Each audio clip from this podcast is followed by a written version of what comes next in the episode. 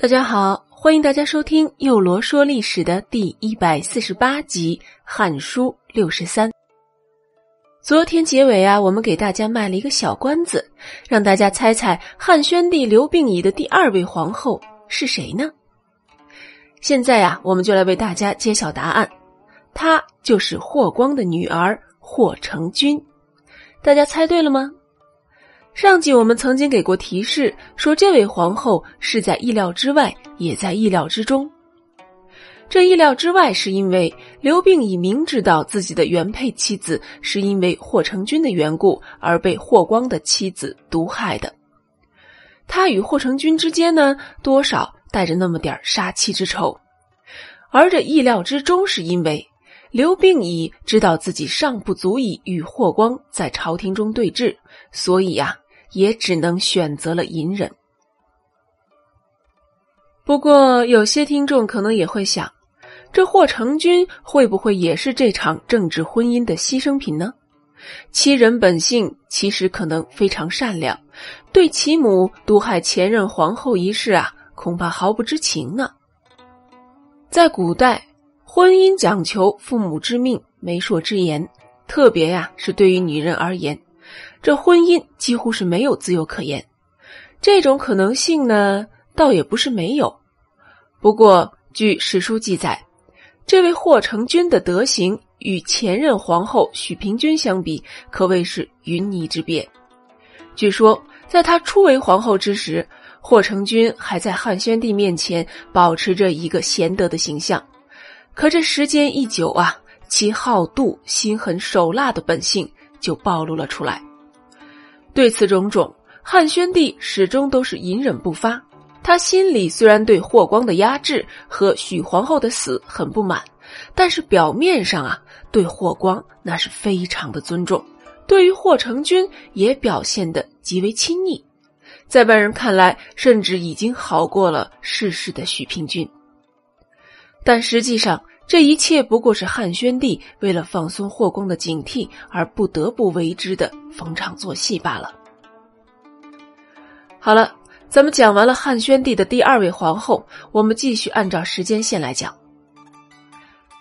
本始四年，也就是公元前七十年的四月二十九日，郡国中有四十九处地震，有的地方甚至到了山崩水出的地步。汉昭帝宣布大赦天下，并下诏说：“大凡灾异出现，都是天地施以警戒。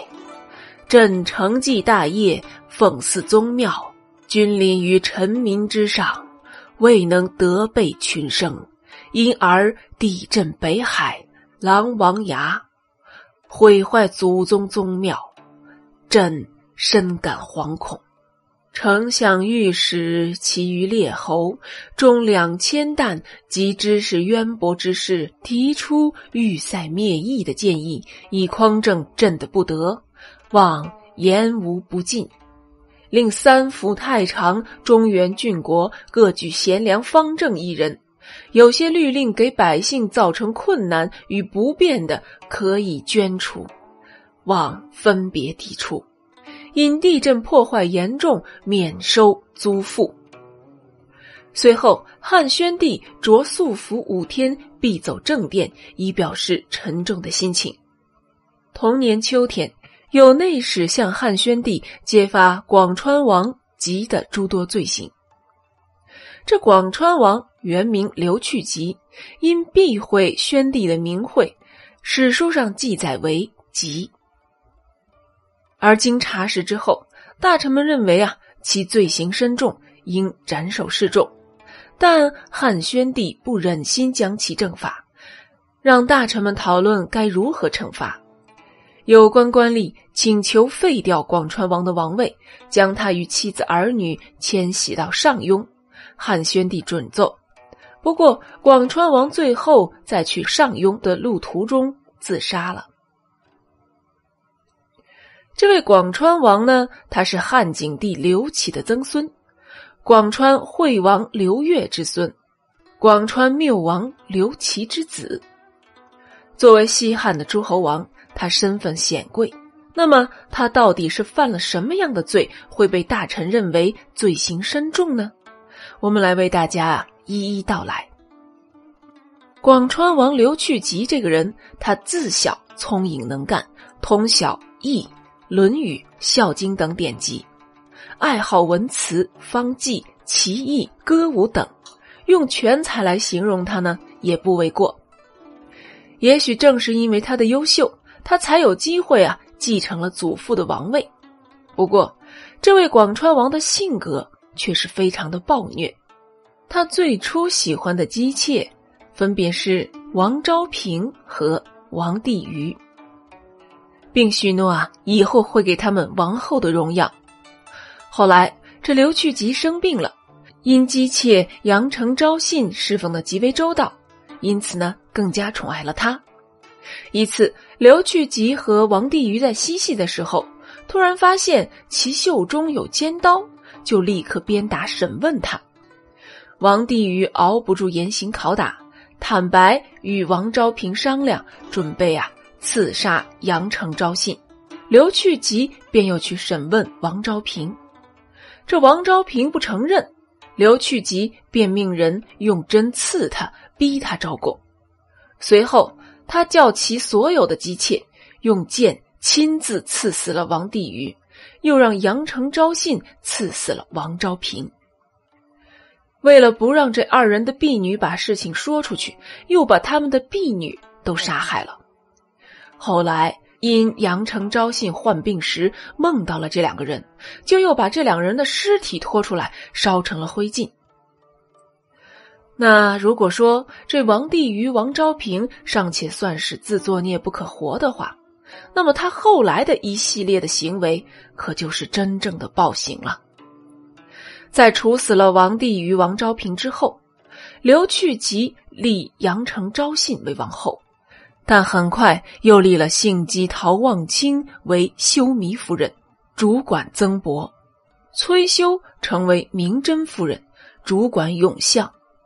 身为王后的杨承昭信眼见刘去疾日渐疼爱陶望清，自然感到了不安，于是就在刘去疾面前诬陷陶望清。说啊，他对自己无礼，衣服穿的比自己这个王后还华丽，他还掌管曾博，却私下将好的丝帛送给工人。刘去疾听后不以为意，淡淡的说：“你多次忏悔陶望清，但这并不能减少我对他的喜爱。当然，如果他胆敢与人淫乱私通的话，我就把他给烹煮了。”真所谓是说者无心，听者有意了。这王后杨承昭信很快就开始调查，最后还真发现了那么一点蛛丝马迹。他跑去对刘去吉说：“这陶望清啊，与一位画工已有奸情。画工给陶望清作画时，陶望清袒露肩膀靠近画工，两人眉来眼去。”陶望清还数次出入南户偷看郎吏。虽然这些话明显是缺乏证据的，但还是让刘去疾非常的不高兴，慢慢的开始疏远陶望清了。后来一次酒宴上，刘去疾与王后及众姬妾都在场，刘去疾故意做了一首歌来侮辱陶望清，歌词是这样的。瞒着舅姑淫乱一时，寻求其意自取灭绝，行走各地自生灭祸，诚非所望，今有何怨？唱罢还说道：“这里面当有自知者。”王后杨承昭信一听，便知道这刘去疾啊已经发怒了，立马诬陷陶望清曾多次。指点郎吏龌龊，知道他们的姓名，还能认出这郎中令的锦被，期间呀，一定有奸情。刘去疾一听，怒上心头，不由分说的就带着王后与众姬妾，押着陶望清回到其住处，让他裸体并加以击打。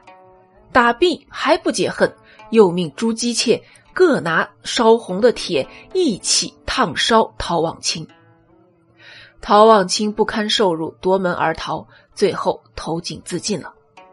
不过这件事并没有因陶望清的死而告一段落。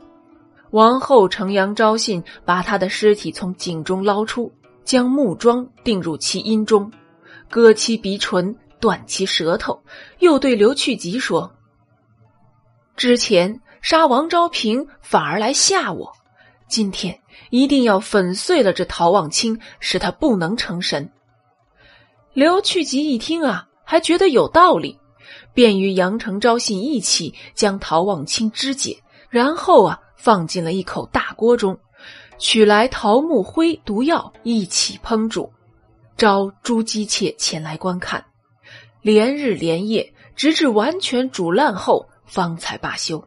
随后又杀死了陶望清的妹妹陶都。